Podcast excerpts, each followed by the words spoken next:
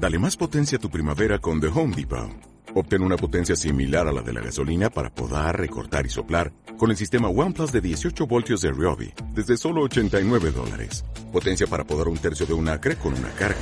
Potencia para recortar el césped que dura hasta dos horas. Y fuerza de soplado de 110 millas por hora. Todo con una batería intercambiable. Llévate el sistema inalámbrico OnePlus de 18 voltios de Ryobi. Solo en The Home Depot. Haces más. Logras más.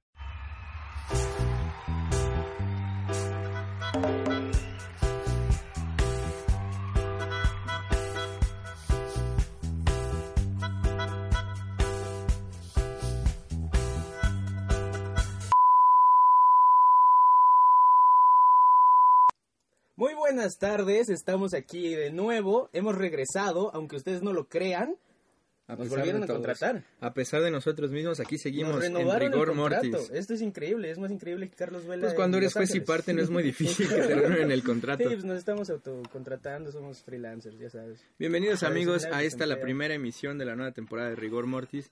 Nos sentimos muy orgullosos. Hoy estamos transmitiendo desde un gimnasio de box. Eh, Bueno, estamos eh, los habituales eh, en- aquí en Rigor Mortis. El muchacho que los acaba de presentar, César López Pez, Mucho gusto. Jimena Jiménez, Hola. Jonathan Rosas. ¿Qué tal?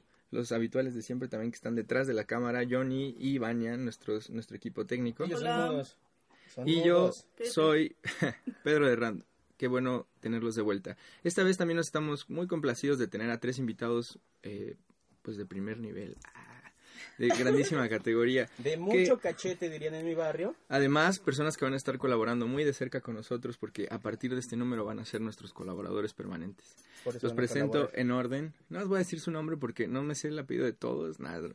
Entonces no quiero decir de unos sí de otros, ¿no? Javier Medina. Hola, ¿qué tal? no, me traicioné a mí mismo. ¿Qué tal, Javier? ¿Cómo andas? ¿Qué tal? Muchas gracias Muy por bien. invitarme.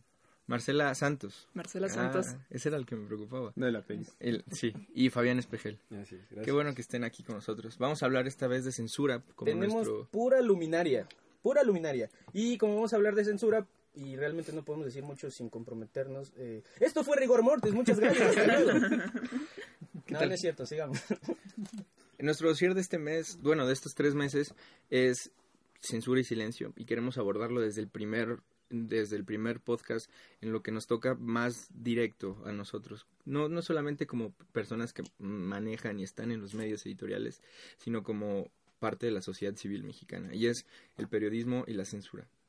Yo creo que una persona que podría hablar muy este muy muy bien sobre este tema Javier tú que tienes una una cercanía con el mundo de la política nos podrías contar un poco cuál es tu, tu percepción de la censura frente los medios en la contemporaneidad mexicana Pues sí, este.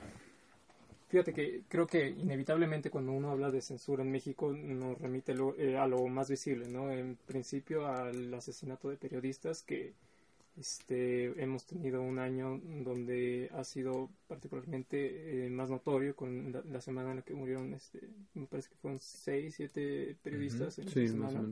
este y, y, y no solo eso no o sea tiene cifras este muy eh, alarmantes sobre la intimidación que este existe por parte de distintas organizaciones e incluso este algunas instituciones políticas algunos gobiernos eh, que bueno además de eso eh, no solamente se trata de una especie de, de censura en el sentido clásico tradicional no uno piensa en la censura eh, de hace unos años que era de alguna forma um, de- delimitar una línea por parte de este una línea oficial y desde ahí tal vez autolimitarse no ahora este vemos cada año que esto no tiene parece que no tiene fin.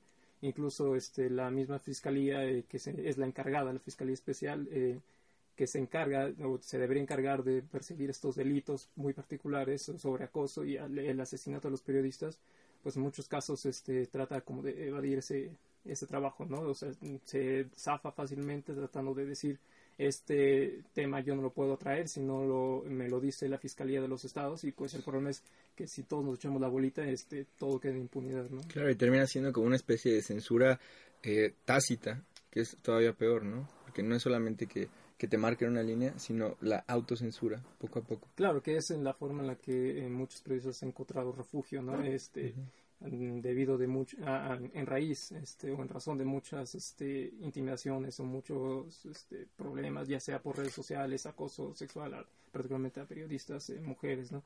Eh, pues lo que resulta eh, más seguro es simplemente autocensurarse y, y dejar de hablar las cosas que en una democracia se necesita, se necesita, ¿no? O sea, es una parte fundamental de eh, este tipo de sistemas políticos, eh, tener medios fuertes, medios que aborden estos temas que ah, de otra forma quedarían eh, invisibles, porque si no se hace justicia, entonces ¿quién habla de ellos? no? Pues son los medios los que deberían estar tratando de ponerle presión, pero pues cuando la, la vida de una persona corre riesgo, pues a lo mejor prefieres solamente callarte y eh, irte a otro país o irte a la ciudad, y ni siquiera la ciudad hemos visto que ha sido un, este, un lugar se- seguro para Sí, los no, pues desde los persiguen desde la provincia hasta hasta la ciudad, ¿no? Pues sí, lo que Sí. sucedió con, con los... El- los de la Nervarte. Es justo el que iba.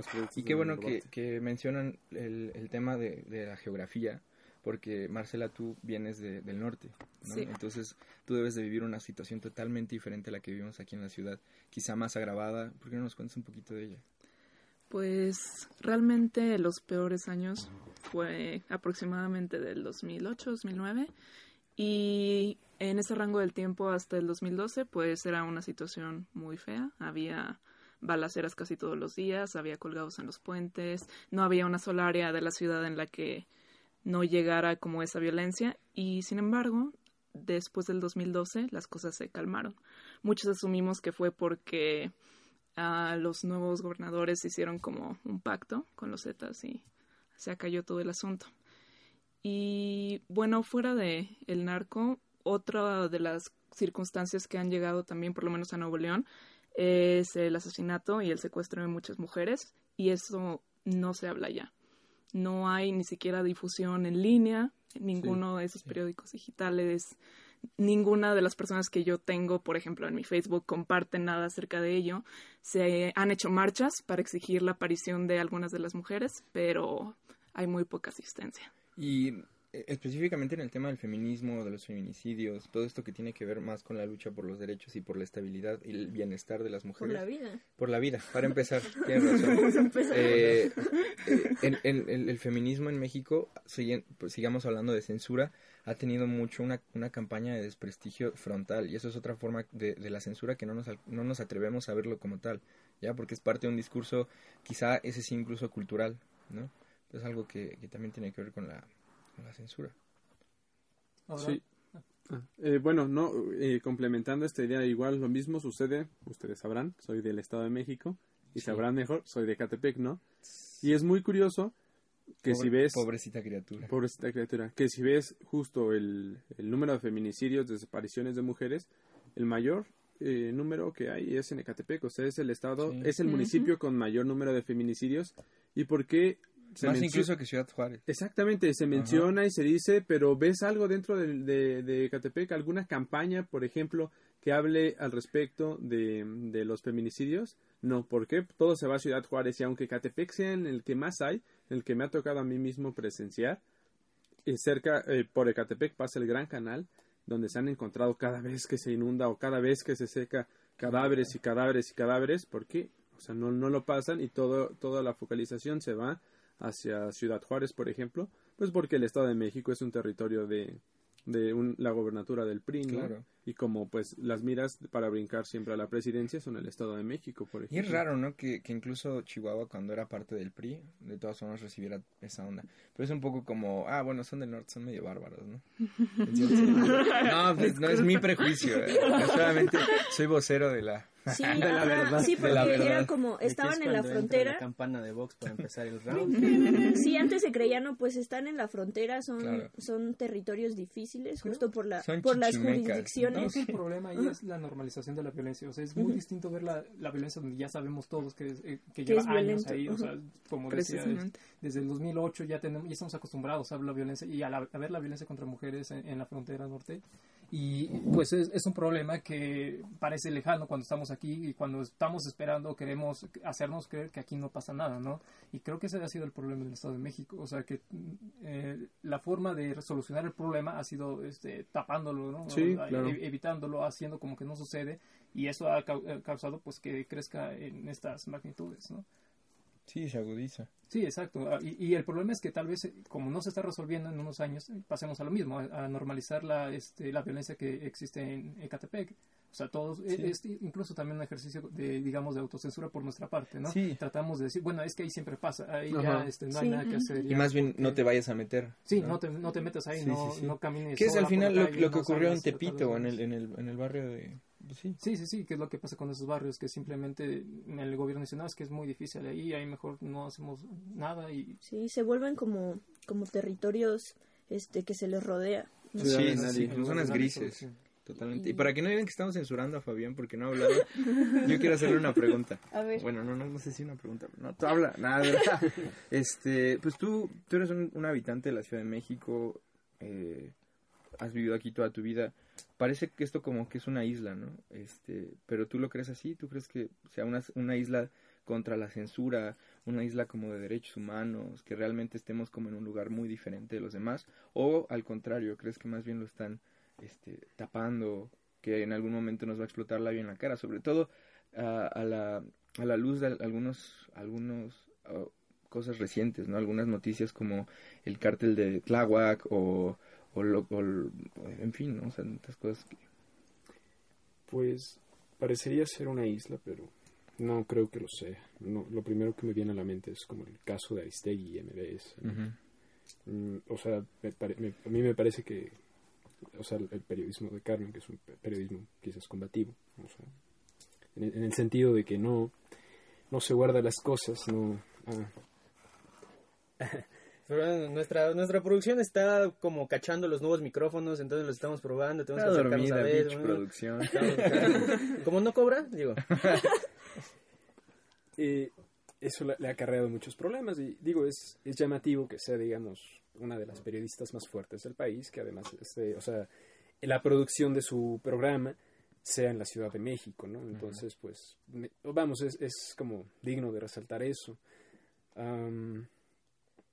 Es un caso como extraño. Yo concuerdo con, con, con Fabián.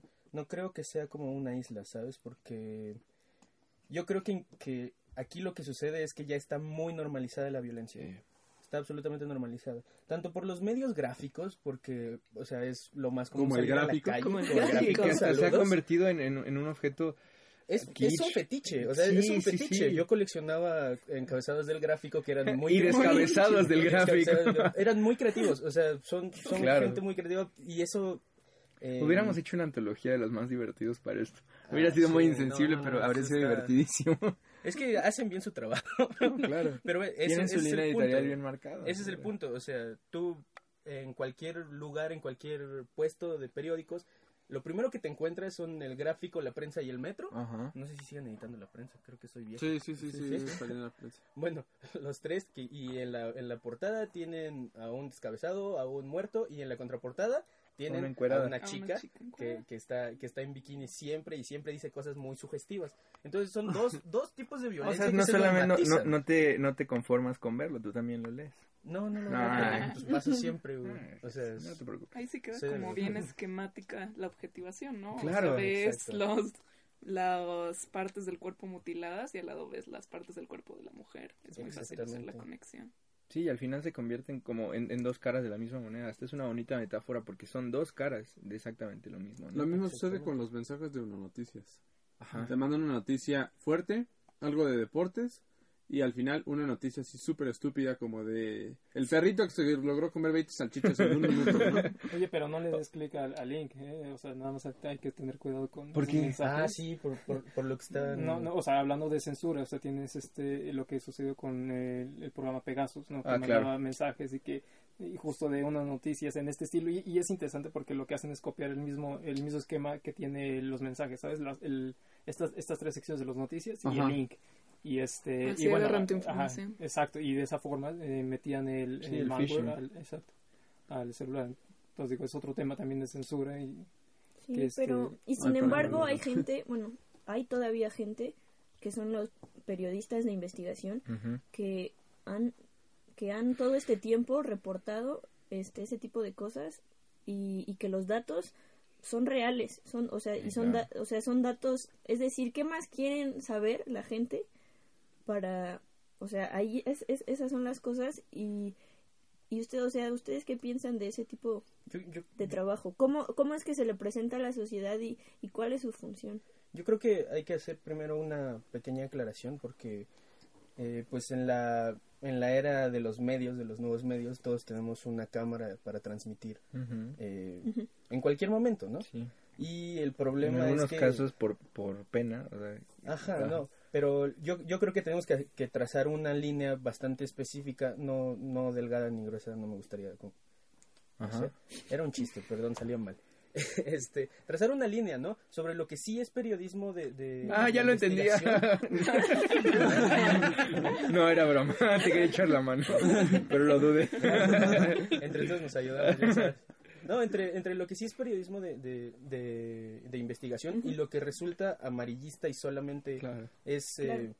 Evidenciar o de- exponer nada más, ¿no? No, es, es, es un intento de volverse viral. O sea, Sí. frontalmente es un intento de volverse viral. Y, Y y tam- no es lo mismo. Pero también ayuda a la censura, ¿no? Porque es justo como, como lo que la otra vez comentábamos de el Museo del 68 que está en Tlatelolco. Sí. Pues es un museo que está expuesto sin ningún discurso crítico detrás. Es como... No, es, es- pasó y Ajá, hay... o sea, pasó, Ajá. aquí está su masacre, miren, aquí está la historia de la masacre, y, y ahí quedó, ¿no? Entonces, Pues sí, siempre hay un discurso, pero el problema es que cuando no lo armas. crítico, sí, un cuando discurso lo ar- crítico para evitar esas cosas y, y ver de dónde salió, Sí. no nada más mostrando los, los hechos. cuando no lo, no lo armas críticamente, termina en el martirologio. Y Sí. creo que es lo mismo Sí. que ocurre con mucho del periodismo, no de investigación, sino con el periodismo en general. Y eso es terrible porque cuando la oposición a, a cierto régimen este, es, es, es, es, es el martirio, termina por perder toda la objetividad y también termina por perder todo el interés por parte de las personas. Y Porque si quisieras- Incluso termina dejando de ser válido. Sí, Que- también. queda totalmente sepultado en el pasado. O sea, el proceso de duelo hace que deje de, o sea, Ujú. deje de ser relevante Sí. seguir Sí. preguntándonos qué y pasó. políticamente, ¿no? O sea, cuando, cuando lo sientes y cuando solamente lo abordas desde un punto de vista patético, eh, lo haces tuyo, sí, pero no desde un, desde una, desde un combate o desde una, No desde como- un programa O político. sea, no como co- lo que estaba sucediendo, nos estaba sucediendo hace que dos años con Sí. lo de lo, con lo de Ayotzinapa, ¿no? Que al menos, digo, nunca creo, al menos a nuestra generación, eh, nos había afectado tanto y nunca habíamos estado tan comprometidos casi todos. O sea, es algo que nunca había visto, que estuviéramos de verdad comprometidos.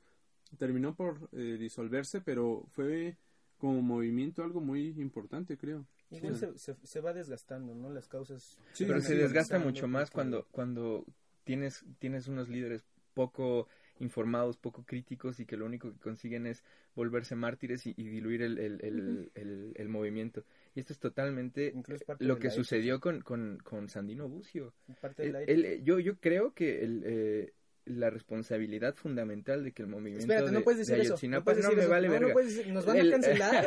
la responsabilidad fundamental de que el movimiento se haya desgastado es de Sandino Bucio y de las estupideces que fue a hacer al programa de, de, de Carmen Aristegui. Sí. Entonces, también hay que ser muy críticos, porque no solamente es aventar la bomba, en el sentido metafórico y físico de la, de la, de la palabra, sino es Pensar tener... todo un programa. Y de alguna manera es censurar, o sea, también es una censura hacia un movimiento, no pensar para los demás, sea, nada más pensar en, en que lo que tú estás haciendo y lo que estás mm, intentando delegar está bien. Ujú. O sea, es, es- el autoritarismo ¿no? conlleva la censura siempre. Y eso estaban haciendo, eso hacen, la verdad, muchos de los líderes estudiantiles. Sí, Se cierran totalmente y son una dictadura. Saludos, pero yo. Saludos Perello y saludo a todos los de la facultad también. A todos Ahí están desde hace años repitiendo y replicando nada más. qué esquemas. lástima que se murió Perello. Para, o sea, hubiera durado una semana más y que escuches, ¿no? ¿Por qué? ¿Qué lástima, Dos, ¿no? No, pues para que cagara agrio antes de ve, o sea, ahí, en ese tipo, de también en ese tipo de periodismo que, que va también a lo cultural, la censura está, pero bien cabrón. Qué bueno Re- que llegas a eso, recuerdo, Que como la censura como de doble filo. es la censura de doble filo y la censura y la y el, y el estar matizando las cosas. Ahora que se murió ese Sí. pendejo, porque no creo que se pueda hablar de otra manera, lo que pusieron es ex dirigente, murió el ex dirigente Del del 68. 68 y. eh, catedrático controvertido, algo así. Sí, no, Sí. O sea, catedrático controvertido, no mames, o sea, es un Sí. misógino ese güey. Sí, sí, sí, Es un con todas machista sus de lo peor. Y un violador Es- aparte, es a- o sea, aparte de todo, o sea, está murió el violador Ajá. que trabajaba en la UNAM. Sí, porque además no, se trata como de que respeto porque se murió vamos a- Exacto. a, ser deshonestos. no se trata de que, Todos de que lo, lo veas como en su, en su diacronía. Si la persona es una figura política, lo que hizo acá es menos importante de verdad que lo que está haciendo ahorita. Porque su vida política ahorita es la que nos debe importar, porque es la que nos estaba Afecta. afectando directamente. Exacto. Entonces esa persona no era un héroe, esa persona era despreciable, pero a, a más no poder. Y lo que hizo en el 68, pues bien, pero ya llovió. Y lo que hizo, que supuestamente hizo, ¿no? También, o sea, Sí. digo, así como estar a- a- con la verdad de lo que hizo, o saber a ciencia cierta lo que hizo, pues tampoco. Estar con la verdad. Porque uno bien sabe que, que por pongámoslo así, cuando trabajas en equipo, pues el güey a veces que menos hizo, se, siempre se cuelga las cosas, ¿no? Pues sí. Digo. No estamos hablando de ningún director de ninguna revista. Por Pues a la verga. No sé. No me voy a salir. Y bueno, no sé si a- abordarlo desde lo desde lo cultural, Es o sea, lo ese que- tipo es lo de, que de censura que hay también, por ejemplo, que a nosotros nos concierne, concierne si no más, al menos si nos importa, eh, pues sobre el... Como, como lo que pasó en el Munal hace, ¿Qué hace poco, ¿se acuerdan? Lo de Jill Bueno. McGee. No, lo, Lo de- del baile lo del del salón. baile. Ah, no, Lo ese es el baile mal. del Lo salón. del baile en, en- Ah, claro. en el salón, ¿no? Eso, eso es un tipo de censura violentísimo. O sea, estás validando un discurso monolítico sobre lo que es arte y lo que se puede hacer. Sobre todo ese era un salón de baile desde siempre, desde siempre fue un salón de baile. Entonces, eh, estás eh, haciendo que la cultura siga siendo un monolito que dice esto es válido y esto no puede entrar porque es de las clases bajas, aparte todo es clasista. Y Claro. llega eso sin saber, ¿no? Entonces, pero... Sí, y entonces ya se me acabó el comentario, así que por favor, ustedes, ¿qué- sí, adelante, ustedes, ustedes ustedes vengan. cómo lo ven desde esa, desde esa ¿Cómo lo ves misma, desde desde ese mismo periodismo cultural e incluso digo otro de nuestros temas va a ser del, dentro de la academia pero no por eso no podemos hablar de él ahorita también no Están invitados también para eso si quieren venir a quejarse de algún profesor que sea muy malo. Por supuesto, vamos a tirar nombres, vamos a traer la no, lista. no, no, no, no, o sea, cuando decimos de la academia no es justo como de algún profesor, sino en general de, todo el, de No, toda la No, institución también, que es la que hay academia, profesores ¿no? que se personifican en la Ah, academia. claro, o sea, claro. por favor. Sí, porque Saludos ustedes, a- no es ustedes son, son, o sea, ejercen su voz de una manera u otra en, en medios impresos, ¿no? Entonces no es precisamente lo que, lo que hemos estado platicando hasta ahora de periodismo de investigación en, en el que aparece tu nombre frente a una información que solamente tienes tú. Más bien ustedes son responsables de las ideas que producen. Pero eso también puede no ser muy peligroso. déjalos hablar. No, estoy, haciendo- estoy formulando tu pregunta, más bien te censuro a ti.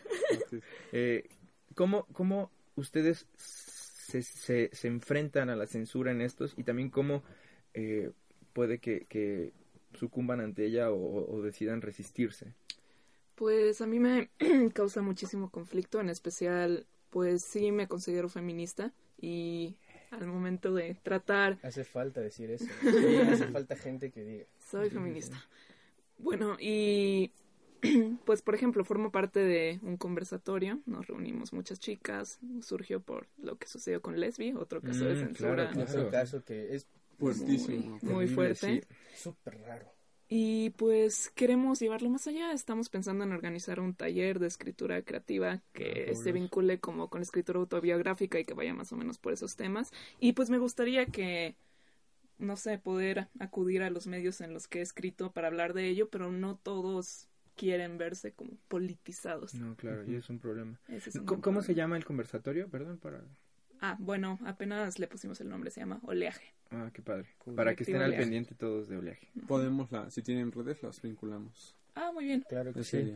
Y No, por y- cierto, cada, cada, cada número de la revista se abre una convocatoria y estamos... Sí, nosotros no tenemos, bueno, eso es algo que, y pues ojalá no, ahorita no. Fabián pueda decir algo al respecto. Nosotros somos una, una revista que estuvimos pensando mucho tiempo lo de politizarse o no politizarse.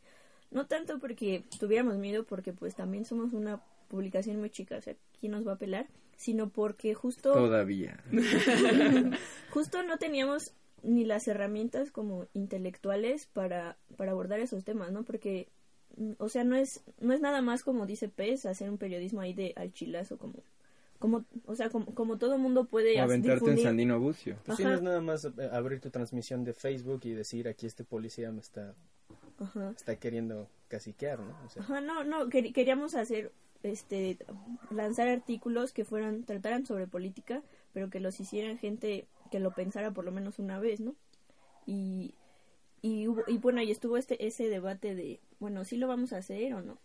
Y pues ya al final nos sentamos todos y lo discutimos y fue como nació este este dossier de que nos vamos a ser responsables de todo lo que todo lo que la gente que publica en nuestra revista tenga Sí. que decir, no importa si sea políticamente bueno, no, no, es que no, es que sabes que ese término de políticamente correcto es para mí Está vacío. no es, existe. ajá, es, es No algo existe. vacío, más bien La corrección que- política ajá. es un modo de ver las cosas. que no, es- no vamos a no vamos a, a matizar este discursos para que caigan Sí. mejor, ¿no?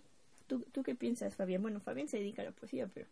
Desde la misma Pero poesía. desde la Pero misma la- poesía... no la mames, poesía- la poesía- muy censurado.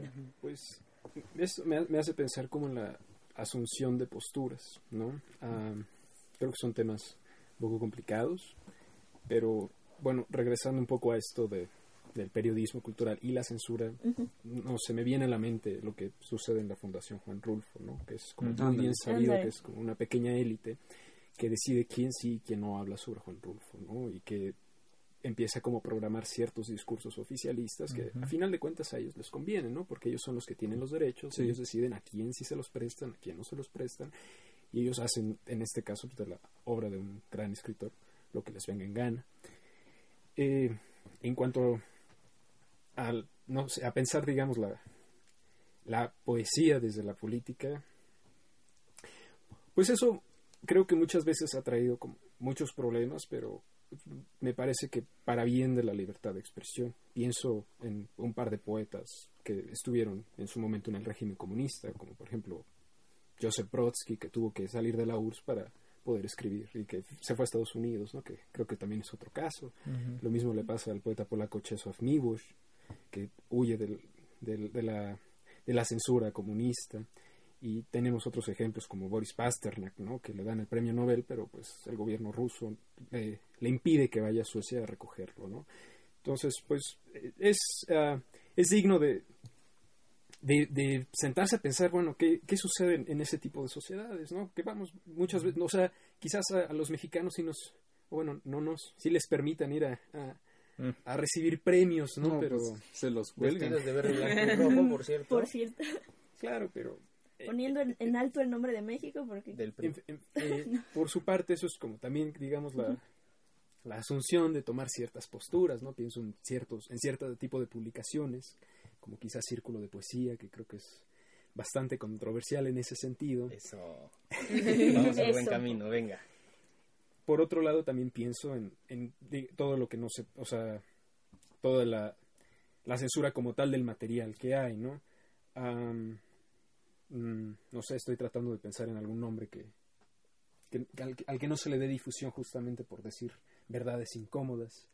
Yo creo que nos estamos ¿Contemporánea quedando- o, antigua? Es que, es Bueno, que actualmente nos estamos quedando Pues sin- simplemente sin como- así. como es hay, que hay más muchas... que figuras con la misma con la misma disciplina por ejemplo la poesía es censurada eh, desde desde un nivel como comercial por ejemplo Claro. Pues está, esa, está esa primera censura yo no voy a ven- en mi librería no voy a vender poesía o tengo un rinconcito ahí para poesía Sí, pues claro. porque no se vende no O va- vamos a vender O- estos, estos versos sueltos que son súper melosos y, y son de página de Facebook porque venden mucho y porque no hacen pensar mucho.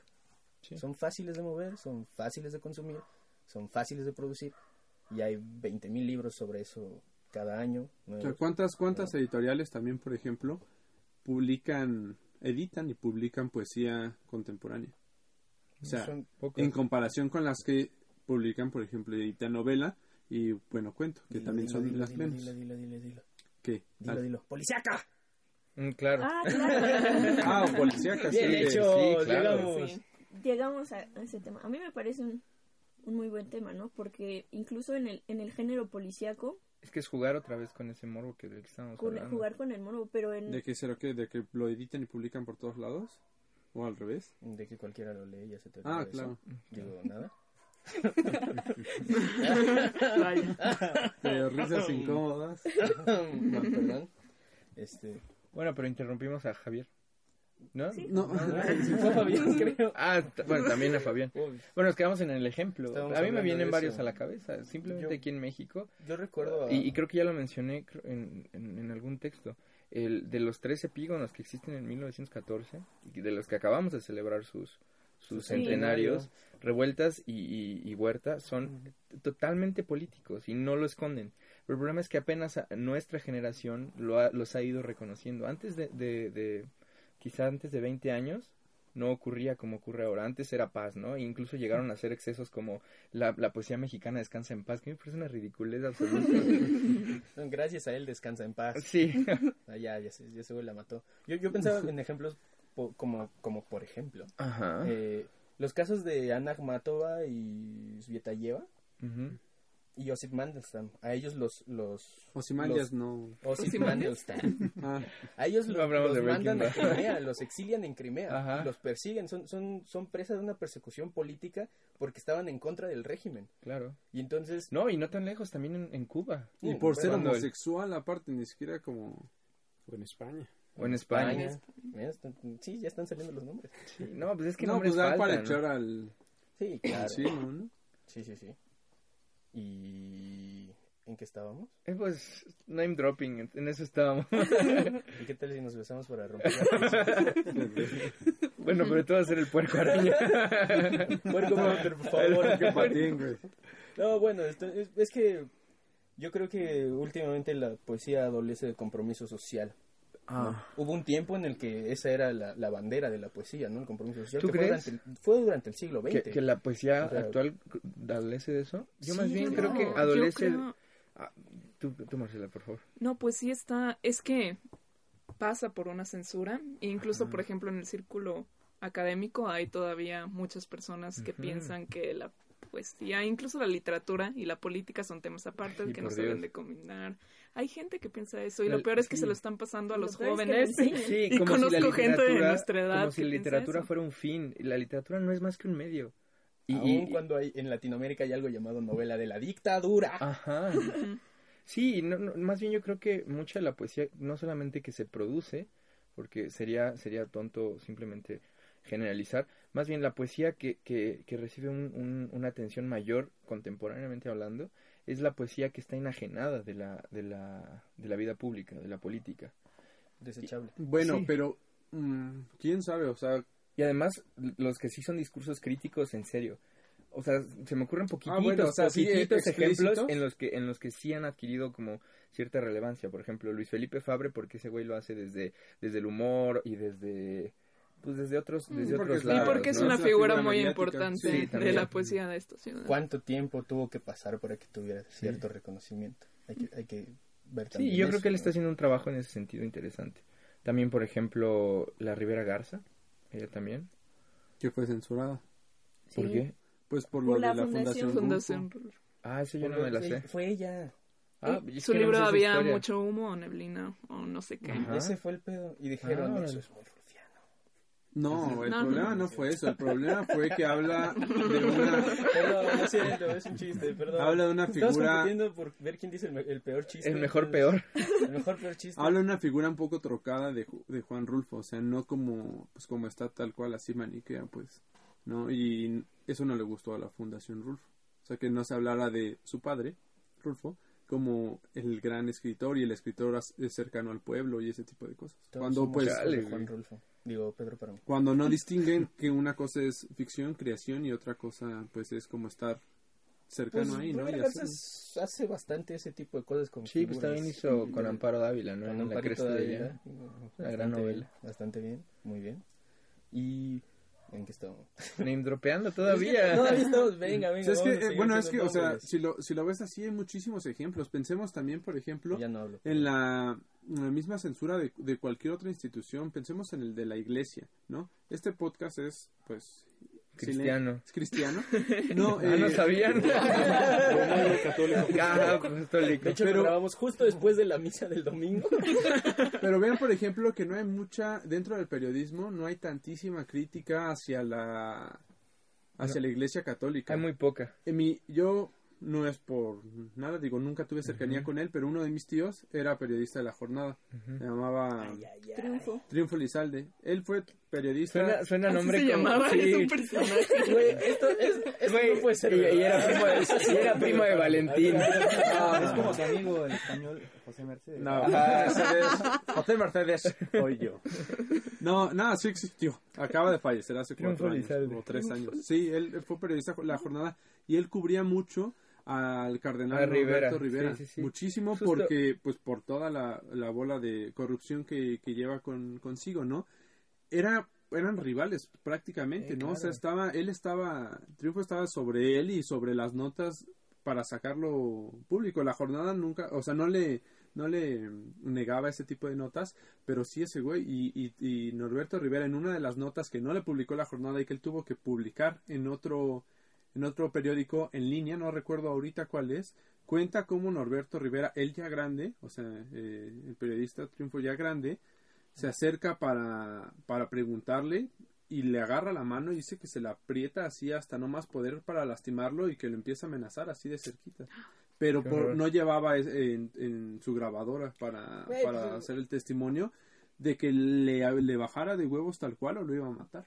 Dicen que la Ya grande, ¿no? en Italia son, son Esa es la iglesia es católica. pero no es la iglesia católica, o sea, es y una no pinta de vemos mafiosos. y no vemos tanto ese periodismo y no es que y no es que la institución of- haya bajado de, No, no. de de importancia o que no sea tan controversial Yo no estaría tan seguro de eso. O sea, creo que es también como bastante complicado porque me, me parece más bien que, en- vamos, en, en parte quizás es como, digo solo en parte, por supuesto, es como esta idea de que la iglesia todavía tiene el poder que tiene. ah sí Pero ahorita que venía en el Metrobús, por ejemplo, venía leyendo unas cartas que Rilke le escribe a su, a su mecenas y, él está en España paseando, muy a gusto, ¿no? y dice que pasa por unas capillas en Sevilla y eso, y dice que están desiertas. ah sí No, desiertas. Vamos, sí, esto de hace 100 años, ¿no? Ahora, por ejemplo, creo que muchas veces hemos escuchado las campanadas para ir a misa. Pues vemos que Sí. no, y nadie acercándose no hay nadie. Pues no, pero... o sea, vamos, no, no es esto como minimizar el, el problema. Pero América Latina pero- ya es como pero el eso- derrotero eso de no la es solamente aquí. Es una perspectiva también. Sí, muy no creo que podamos generalizar. Por ejemplo, país. en Nuevo León, yo vengo de una familia muy, muy católica y Por pues... eso te invitamos al podcast. sí. Y pues siempre se ha idolatrado al pan, justo. Claro. O Por sea, los valores que encarna. por los valores Sí. que encarna. O sea, sí. Y realmente, el otro día escuché una, una, una crítica sobre el PAN bien interesante. que Dice que regresar al PAN no fue conquistar la democracia, sino revertir la revolución. Porque es regresar a los mismos valores de 1900, antes de, antes de 1910. Y pues ahí fue donde esta alcaldesa, Margarita, no recuerdo su apellido, le ofreció las llaves de la ciudad de Monterrey Oh, sí, Jesucristo. cierto. Oh, Sí, hubiera todo bajado el güey a ver, a me la regresárselas. llevo. Al Chile no. las quiero, yo Ciudad estoy en culera, todos lados, claro. ¿por qué las quiero, pero pero sí es cierto o sea lo que dices es cierto al menos creo que en la en la ciudad. Sí, aquí en la ciudad sí se revierte bastante Y eso. no en todas las partes, es- porque yo ajá, quiero no traer un dato, yo quiero traer un dato, y es que el, el, el lugar de peregrinación más grande de toda Latinoamérica está aquí, es la Basílica de Guadalupe, y el segundo más grande de todo el mundo, y también es el que el segundo que más recauda de todo el mundo. Claro. Pues no por nada el Papa es Sí, ¿qué pasó cuando vino el Papa, por ejemplo? Esa me, me parece como una buena estrategia de la Iglesia Católica, ¿no? Que pongan a este Claro. personaje que trae un- ideas bastante novedosas para, Para, para ser para quien el es. siglo XVI. El papro. el paprogre. Sí, no, futbolista, aparte. me- claro. eso a mí me, me da a entender que la iglesia también está en una crisis Sí. tal que Sí. tiene Sí, que sí, poner un sujeto que, claro, Claro. ¿no? Que acepte, por ejemplo, que la- las familias homosexuales bauticen a sus hijos, ¿no? Que lo celebre, que, que, se, Que que diga que haga... todos, todos somos hijos del Señor. Exactamente. Y está en crisis en parte por toda, o sea, por toda la, la, la red de corrupción, eso es obvio, por sus vínculos con el narcotráfico, también es obvio, pero sobre todo Por, por, protección a los, por protección a los, a los pederastas. a los pederastas. Recordemos un ejemplo así precioso. Tu de ese- tío. de- no, Triunfo. no, digo, no, nunca tuve contacto. Seguro que no se no, no, de ese tipo. no, de ese tipo. no, no, no, Me suena, eh, me suena. la de la de Spotlight. La película La está... película de Ah. Spotlight. Claro. película Pero no solo, la, no solo el argumento de la película, sino que en México le dieron una, Exacto, eso- una eso difusión súper corta. O sea, yo creo que duró como una semana en cartelera, dos a lo mucho, y en varias este, ciudades, varias ciudades, ¿no? del, del, del, del in- de- del interior de la República.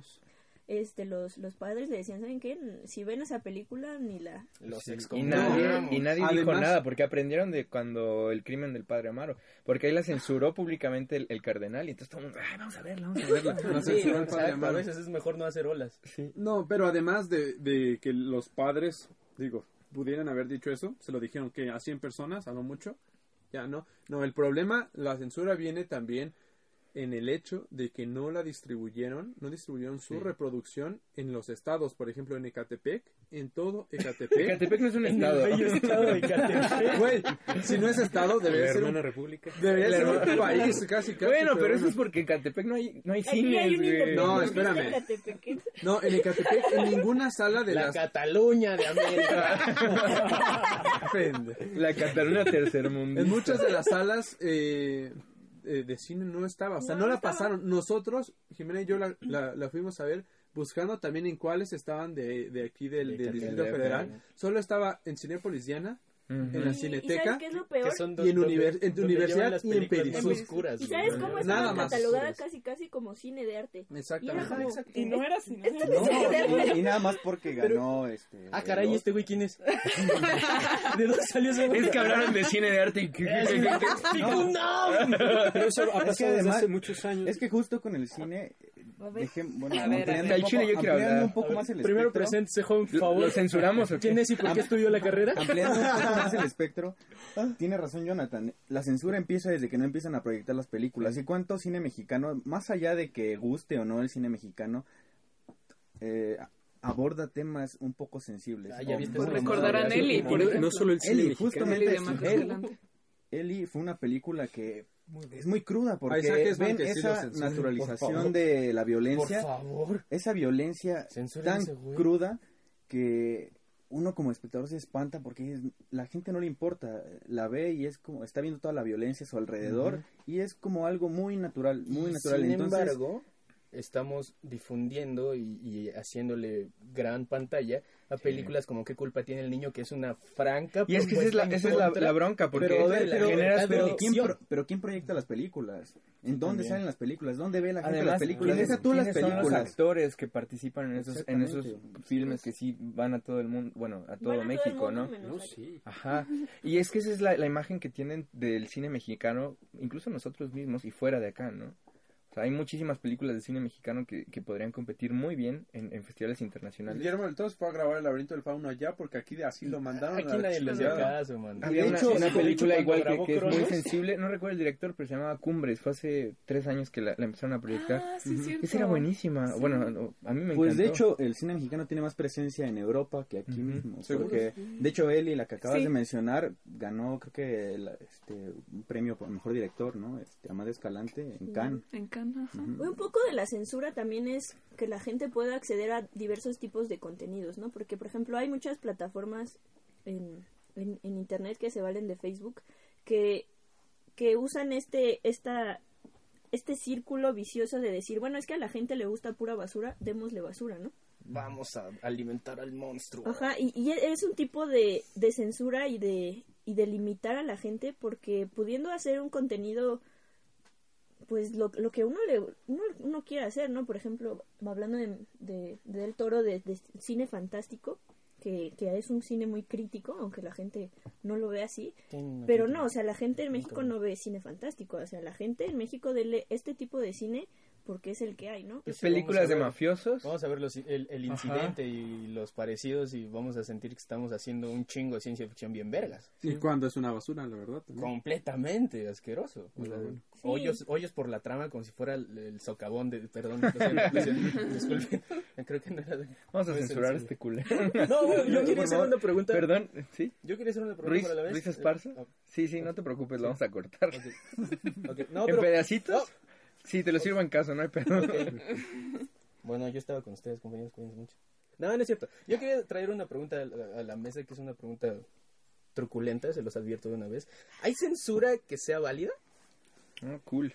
¿Podrías prohibir algo Sí. y validar esa prohibición por el bien común? Sí, No. por- yo, yo digo que A ver, es que, es que eso parte de, ver, la idea sí, de la allá, libertad. que- Yo, yo, yo digo que sí, también. Hay cosas que de verdad, o sea, deben ser censurables y con las censuras más grandes, por ejemplo, el tipo de, de violencia y pornografía infantil, ese tipo de cosas se debe censurar, obviamente. No veo por qué no, de, por qué no, no habría de censurarse. A menos, a menos que tengamos eh, esa, esa perspectiva que bien la propuso Roy y que se me hizo muy inteligente, pese a que fue propuesta por Roy, de darles, de, darle a esa, a esa gente, por ejemplo, que tiene esos gustos. Eh, como pederastas. Ajá, como pederastas, alguna herramienta con la que la puedan satisfacer que esté eh, relacionada con con simulaciones, no con algo... y darle un yo, yo, yo, bueno, Espera, primero porque decir gustos es como dejarlo todo en un terreno individual, ¿no? Para mí ese ese tipo de cosas van, o sea, van más, son mucho más complejas, más culturales porque por ejemplo, no habría este o sea, sí hay pederastas, pero no había una red de pornografía infantil si no hubiera gente que la distribuyera, la hiciera, la, vendiera, ajá, profesionales involucrados en ese. Ah, como los que dijeron que habían asesinado a Chris Cornell y al otro güey porque estaban a punto de revelar una. Ah, no mames, ¿en serio? Sí. ¿A Chris Cornell y a quién? Y a Chet. Eh, el de. No, no, no. el de Chester. Chester. Ah, ese güey. Chesterton. El de, el de Linkin Park. El de Linkin Park. Porque de hecho murieron circunstancias muy parecidas y muy sospechosas. Y catalogado como suicidio, suicidio. suicidio. Y según es como, o sea, los güeyes ambos fueron víctimas de abuso infantil. Entonces estaban investigando y estaban a punto de descubrir una red y que por eso los mataron. De hecho, Chris Cornell tenía cuatro ah. fracturas en las costillas cuando, cuando le hicieron la autopsia. Y dijeron que fue por el, intento de, de, reanimación, pero ¿Qué clase de intento de reanimación rompe cuatro costillas? O sea, menos que Hulk lo haya intentado reanimar, Putas, no, no, no. Bueno, pero interrumpimos a Jimena. No, eh, y eso, eso. Y mi postura es que yo no creo que ningún tipo de censura sea válida justo por... Yo... Si o sea, si, si todos estamos un poco más de acuerdo en lo que conlleva la censura, ¿no? O, sea, que sea una censura moral. No, o sea, me refiero que la censura no es que te prohíban hacer algo, ¿no? Sino es como la... como la matización o sea, como si tú quieres decir algo y te dicen, ¿sabes qué? Mejor así no porque no nos vayamos a, a, meter en problemas. Es que son, son, diferentes cosas, estoy de acuerdo contigo. Lo primero que quiero decir es una, es, es, un, es un, una línea de, de Francisco Sargo que me parece muy buena Dice la, la, no, la, la, valen verga. Dice, dice Sarco, la, la, la libertad de expresión, la libertad de expresión no se pide, se ejerce. Y me parece que eso es lo que tenemos que hacer. O sea, una lucha contra la censura no es solamente decir, ay, me están censurando, es abrir tus espacios y pelearte. Y además sabes que la censura proviene de un discurso oficial. Entonces debes de estar dispuesto a perder tu empleo, debes de estar dispuesto a, a perder tu libertad, debes de estar dispuesto a perder muchas cosas. Y eso es una cosa, o sea, vemos la libertad de expresión como algo given, ¿no? Este, dado por sentado. y no, esa palabra en español no la encontraba, güey. dado por sentado. ¡Ratero! ya me están censurando. o sea, te dan, te lo dan por, o sea, eh, esta, esta educación en la, esta educación democrática te dice como ya la libertad de expresión te está dada de antemano, ¿no? Y no, no es cierto. La libertad de expresión se tiene que Somos un espacio libre de libre expresión. Yo entiendo la censura como que, o sea, que, que tengas la capacidad y tengas las herramientas jurídicas que te respalden para hacer una denuncia y que, y que se te haga justicia, ¿no? En, en, ese... Mande. Sigue, sigue, ahorita es que tengo algo bien cabrón. Ajá. Pero, por ejemplo, lo que pasó ayer, la marcha... ¿Cómo, cómo? ¿Alguien tiene el nombre de esta de esta ciudad, la de Charlottesville, o sea, y la y decía, "No, pero esto ni esto no es una marcha de la supremacía blanca, están este marchando por sus por sus derechos, los están censurando." Ahí ahí ahí ustedes como ajá. Ah, los estaban censurando o qué opinan tu? Tu, tu, tu derecho tienes derecho a pensar lo que tú quieras mientras no seas un completo imbécil. Sí, por eso no te preguntamos a ti, sino a Ah, qué buen chiste, mira. Si lo hubieras dicho en inglés. a nuestros invitados, porque ya lo estamos censurando. este, es que e, eso es bien interesante. A mí, me, o sea, nosotros sabemos también cómo está la situación social en Estados Unidos, ¿no? Y particularmente vemos estas demostraciones de violencia. Es, que es, ah, o sea, hay que matizar qué es lo que consideramos como censura. Usualmente, vamos, cuando hablamos de censura es cuando hay un discurso disidente de eh, una, eh, un discurso oficial o de este, algo que no se quiere decir, a pesar de que tienes derecho a decirlo. Eh, eh, vamos, ellos pueden querer decir lo que quieran en, en sus convenciones, pero el problema es cuando empiezan a promover la violencia, cuando empieza a haber un ejercicio, un, un uso de, este, de violencia. Y lo que me parece también este, de este caso eh, muy alarmante es la forma en la que reaccionó el presidente. O sea, la, la- forma en la que Trump, eh, cuando le dicen, oye, ¿qué, qué piensas sobre esto? ¿no? Eh, La, la forma en la que responde es, este, pues es que de- eh, ellos este, han hecho eh, ejercido violencia como de ambos lados, ¿no? Como si se valiera eh, protestar o este, ejercer la violencia de ambos bandos, ¿no? O sea, por parte de, eh, digamos, las personas que tienen, este, pues digámoslo, ¿no? Así, este, personas blancas que este, son base- básicamente la base electoral de Trump que han sufrido esta, este desplazamiento de- por diferentes circunstancias, este, pues es, es difícil tratar de argumentar que eso tiene validez o que se vale no censurar e- esa clase de acciones cuando ya están más allá de que vayan contra un discurso, contra una persona, o sea, es racismo, es clasismo, es este es violencia que no tiene por qué no ser censurada. Y lo peor es cuando este el mismo presidente dice "Oh, no este está bien porque de ambos lados lo han hecho no lo justifica justifica esa clase de violencia. Es- eso me parece que no es ir este contra la censura sino que más bien es promover el discurso de odio. Sí, sí, justo. Yo tenía un, un ejemplo hace un rato. Sea breve, por Eh, Sí, claro. El otro, el, el otro día estaba en casa de mi mamá y... Mames. No, güey, no, No, está, este está cabrón. cabrón, no, este está cabrón, es que está cabrón, güey. Y entonces, pues, mi mamá estaba viendo una telenovela y pues yo estaba ahí así como... Estás haciendo la telenovela, Así, tú güey. también no te hagas pendejo. No, güey, es que empecé a ver la telenovela, güey, y Ajá. me di cuenta de que era uno de los primeros episodios de la telenovela, güey. Y me ¿Cuál di es? A cuenta, güey, de que eh, era las escenas estaban estaban estaban narrando como un grupo paramilitar entraba a un departamento de unos periodistas. Ah, la verga. ¿Qué? Ajá, exacto, güey. Entonces me pareció súper cabrón. Fue como. ¿Es del fue como 13? verga. Ajá, Es se la llama Nada, Nada personal. Personal. Nada personal. Entre que tú la- y yo. Es una. No hay nada Es una rehechura de una telenovela del noventa y tantos. ¿Qué es esa misma? Güey, es- la no, que tenía la... Sí, sí, esa, novela compuso esa. la canción. Sí, la compuso Armando Manzanero. Pero en la, en la primera novela trataba sobre cárteles de la droga.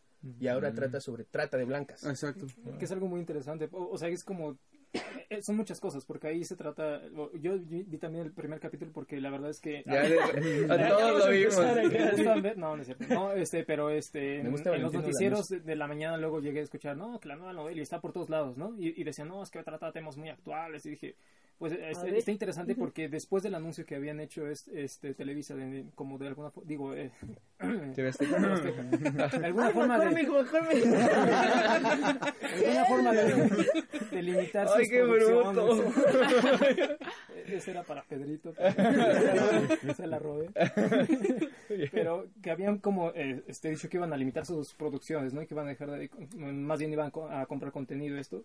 O sea, que se lanzaran con una propuesta de este estilo me pareció interesante. Y no sé por qué lo hacen, pero pues igual están pro- proponiendo algo, ¿no? Sí, la hay novela está bastante bien. Yo sí la he visto. A mí me parece que, o sea, digo, fuera de que además los, los- los- el guion es una basura. Sí, o sea, eh, tienen diálogos ¿no? espantosos. No lo puedo Las creer. actuaciones están horribles. No la- todas. La a producción mí me está parece horrible. que de alguna forma es como lucrar con lo, con la situación, aprovecharse de la situación, porque ni siquiera me parece que es un, un ejercicio eh, crítico sobre Ujú. lo- Sí, la exacto, no situación está de violencia, ni, ni sobre el tema, bueno, hay algo que sí es interesante. En el tema de trata de personas, eh, llegué a ver que en algún punto hacían como, estaba el, el programa y después hacían cápsulas informativas, que eso me parece sí muy Sí, valioso. sí la Eso sí lo tengo que reconocer, porque hay mucha gente que incluso so- todavía hablan de trata de blancas o que no saben bien este qué es lo que ha pasado, ¿no? Y ellos mencionan, no, la nueva ley de trata, y, y eso me parece un ejercicio muy saludable. Pero fuera de eso, hay otra parte que sí me sigue incomodando, que es eh, como esta forma de aprovecharse de la coyuntura para sacar provecho de- a, a las personas, para sacarle provecho a las audiencias, Sí, para también. como hacer ruido, estilo el, met- el metro, ¿sabes? Estilo, este, vamos a publicar eh, fotografías de descabezados, que no las compren, igual a- al lado pongo una chava encuadrada que también lo hace la, la novela Sí. y que se venda, Bastante. ¿sabes? Bastante. Sí, eso sí. O sea, es una cosa como... No, no, en serio. O sea, Sobresale por es la que, cantidad no, en- sí, sí, sí, claro, es, es parte de, del Era la gran nota del primer capítulo, ¿no? No, Ajá. no que entraban a- al departamento a matar a los reporteros. Era, ah, que la chava salió desnuda. Ajá, exacto, Ah. exactamente. Y, y fue un desnudo frontal. O sea, sí, sí mostraron, mostraron los pezones de la chava. Entonces, esa fue la ¿En- en nota. televisión nacional? En televisión nacional, esa fue la nota. Pero a las nueve, creo, o algo así. Ajá. No, sí, Sí, de hecho, en esta, por ejemplo, en esta novela sí dicen groserías y no las censuran. Ajá, sí pero tienen. ya sabes, o sea, como, como, como dice Javier, la, la, la nota no fue, estamos hablando de, de la violencia ejercida contra los periodistas, la nota fue, Ajá. estamos viendo un desnudo frontal. Mm. Seguimos en un país muy mocho.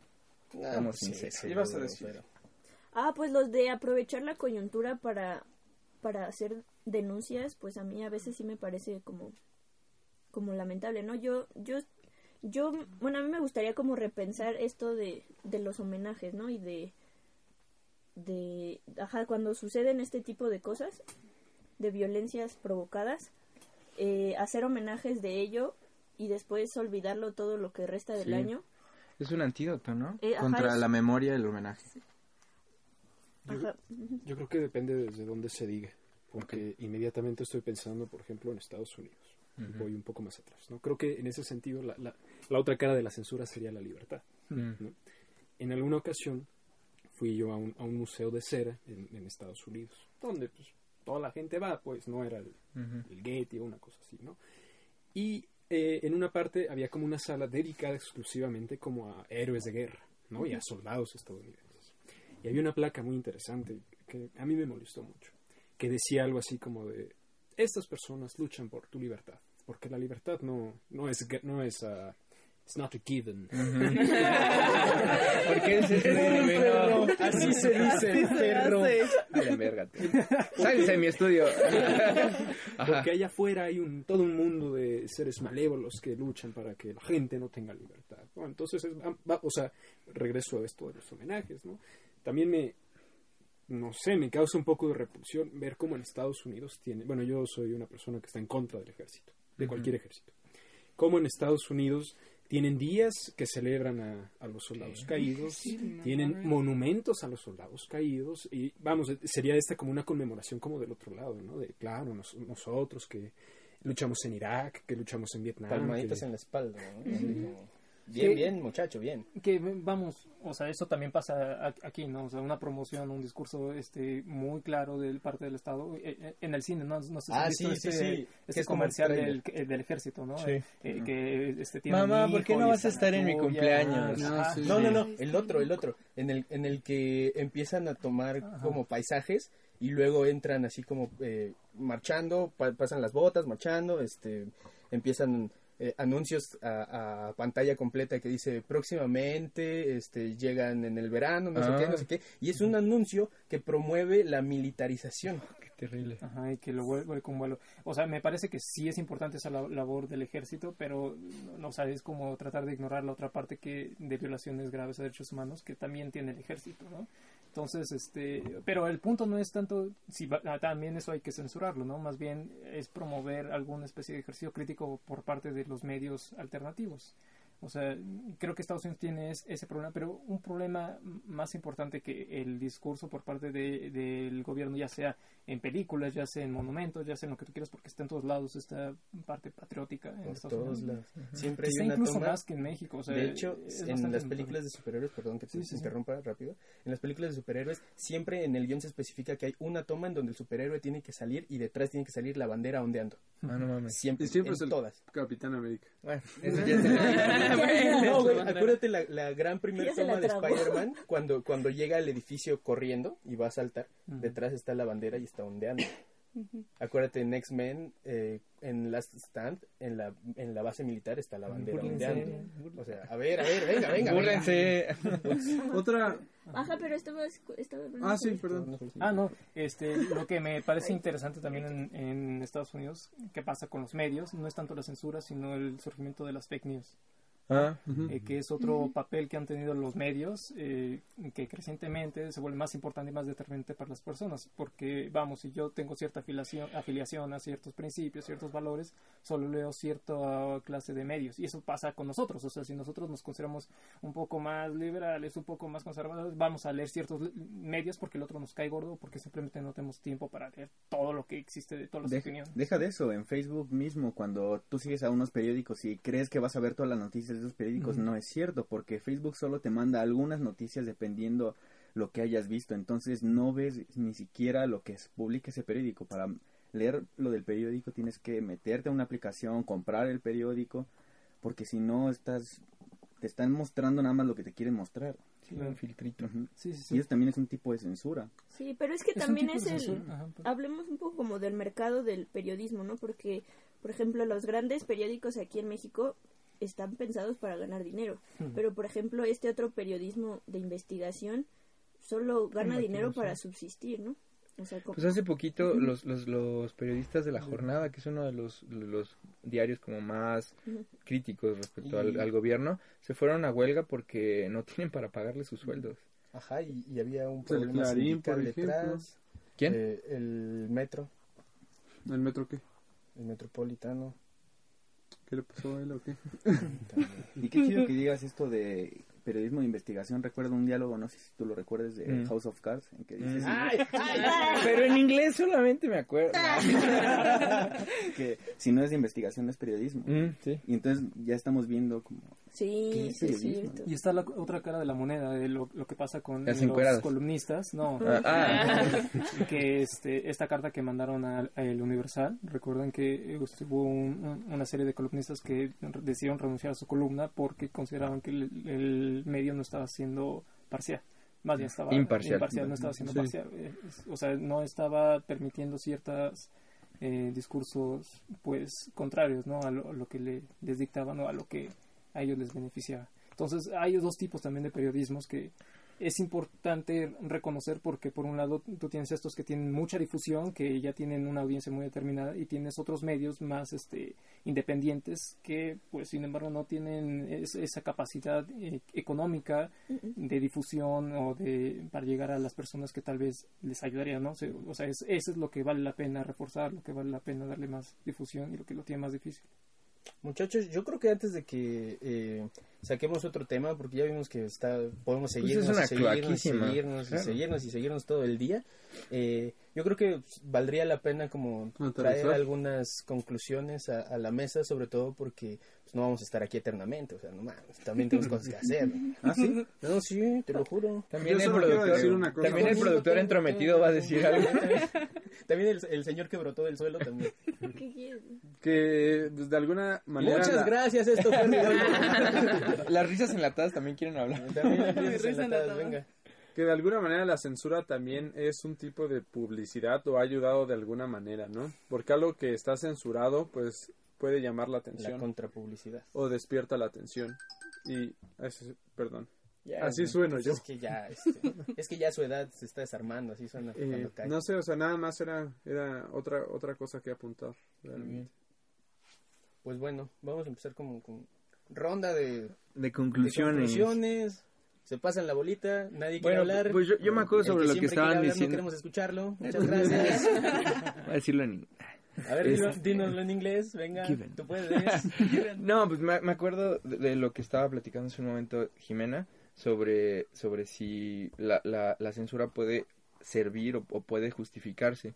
Y yo lo veo desde otro punto de vista y es que normalmente la censura se ejerce desde una serie de valores y desde una serie de ideas que tiene un, un medio o una institución, ¿no?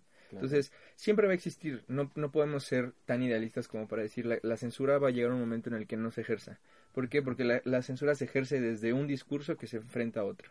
Entonces, creo que lo que podemos hacer contra la censura es, uno, mapear el, el- el lugar el- en, el que estamos, en el que nos queremos mover, ver si podemos hablar desde ese lugar y si no, lo que decía de Sarco, ejercerlo de todas formas, ¿no? Creo que nos encontramos en un momento como en ningún otro en el que podemos abrir espacios para publicar nuestras voces y en el que podemos luchar contra la censura, ¿no? Y a lo mejor ahí también tú, como tu discurso, y esto va a sonar un poco culero, pero, o sea, si, si, tú, si tú tu discurso es no voy a apoyar los, los mensajes de odio, no voy a poder no voy a, a, a- a- Ya tírele la música, ya tírele la música. no voy a no voy a, a publicarlo en este en este lugar, ¿no? Entonces, desde ese punto de vista, yo sí considero que la, la censura puede justificarse. Lo que no puede justificarse es callarse simplemente porque no, no ves nada ahí. O sea, lo que es injustificado es el silencio. Y ya. No, pues bravo. Están en silencio, eso no está justificado. Pues yo creo que, Genial. o sea, Cállense, puto. es- Yo sí votaba por ti. Ricardo Anaya, 2018. Este es un spot de político. O- sea, creo que sí hay mu- muchos más espacios desde donde eh, abrirse nuevos caminos para ejercer la libertad de, de prensa, la libertad de expresión. Pero el problema aquí es el es, un problema de Estado de Derecho, donde no tienes instituciones que te permitan ejercer es- ese, e- ese tipo de expresión, o sea, donde porque es muy distinto que nosotros estemos aquí hablando y tratando de eh, echar unas cuantas palabras, unas cuantas críticas a lo que hacen los, los reporteros Sí. que este, no tienen una forma segura, de- o no, no pueden garantizar su seguridad ejerciendo eh, periodismo en Veracruz, en Guerrero, Estado de en México, en- México, en Coahuila. va- vaya, casi en todo el país. ¿no? Sí. O sea, es muy di- difícil este, llegar a, a, a ejercer ese derecho si no tienes las instituciones adecuadas que te vayan a respaldar y con las que puedas contar para hacer las críticas que se necesitan en este país. Mm, Yo, bueno, Tú ya estamos en ronda de No, tú ya Una conclusión. ¿Vas a volver a hablar? Solamente, este, ojalá vuelva Doctops. Ah. Que lo censuraron. ¿Cuál? Doctops. Un canal de... Un canal de YouTube. ¿Ya Sigue, viste? sigue. ¿Viste el gol del Chucky Lozano? Este, Estuvo sí, bueno, estuvo bueno. Qué buen gol. Marcela, No, no es cierto. Fabián, Por sálvenos favor, de güeyes, por favor. Fabián, adelante. Ah, gracias. pues mm, es un tema como bastante rico para poder hablar sobre él. No, no sé si realmente sea aceptable cierta censura y hay alguna que no. Pienso, por ejemplo, hace poco leí una nota en el país que dos chinos hicieron el, el saludo nazi en Alemania, ¿no? Y los multaron. Qué cosa tan random. Claro, pero es, digamos, como a escarbar un poco una cicatriz que pues, no solo afecta a Alemania, ¿no? Afectó a Sí. Europa y más allá de Europa, ¿no? afectado Eh. Quizás ese sea un tipo de castigo, vamos, que pu- pudiera ser aceptable, ¿no? Pero existen otros, como que todavía existe el Ku Klux Klan o organizaciones de ese tipo que no sé, ¿no? no me- vamos, me quizás sería bueno que también los multaran o, o algo parecido. Sí, sí, sí, yo estoy de acuerdo. O como el hecho de que pues, cuando ves a un policía normalmente en lugar de sentirte protegido te sientes perseguido.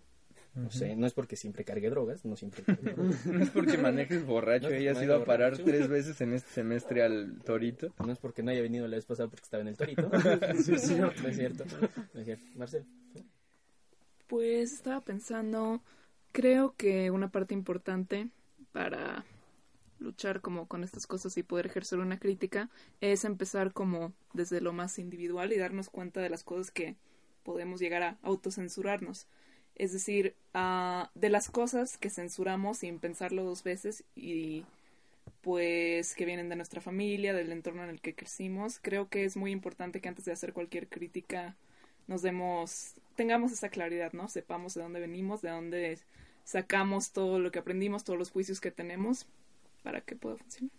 Y construirse. Tener conciencia sobre tus propios privilegios antes de criticar. Pero luego volver, saberse construir de nuevo porque Jonathan quedó todo chuequito. pues bueno, Y le dejaron los pies a, a medio terminar, ¿no? le dejaron las varillas, no así. Javier. Una cosa, una Eso. palabra. Conclúyelo en una palabra. Mm, adiós. No, no, espera, an- antes, antes, antes de concluir, eh, queremos recordarles que ellos van- son nuestros próximos colaboradores. Estén muy al pendiente de sus textos porque son grandiosos, son bastante buenos. Solo hemos publicado recomiendo. uno hasta ahora, Nosotros es ya- el de el de Javier. Bueno, para la grabación no hemos publicado los demás, pero para la transmisión creo que ya habríamos publicado el de Marcela y creo que también el de Fabián. Entonces, El, es- sí, creo el que de sí. Fabián salen en la semana del, Ah, de la perfecto. publicación del podcast. Muy Entonces, bien. Estén atentos porque son grandiosos textos y rápidamente, de nuevo, repítanos sus nombres, por favor, y de qué escriben. Eh, Javier Medina, eh, en general sobre política eh, nacional e internacional. Muchas gracias.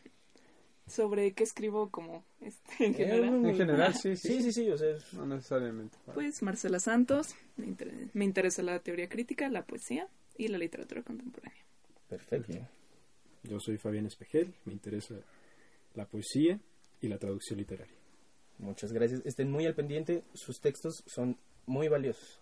Y ahora sí, por favor, ¿qué ibas a decir? ¿Ibas a hacer un chiste para terminar? Ah, no, yo también quería decir quién era, pero ya no. Bueno, está bien. Él fue, él fue Popotitos y yo fue Pedro Herrán. Esto fue Esto eh, fue Rigor, Rigor Mortis. Mortis. Muchas gracias por escucharnos. Cuídense mucho. Nos vemos en la Lávense próxima. bien. Sale, bye.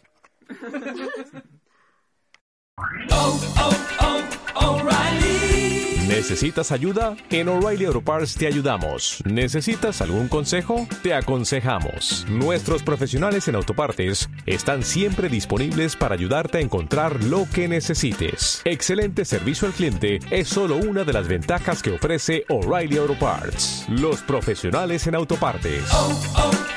O'Reilly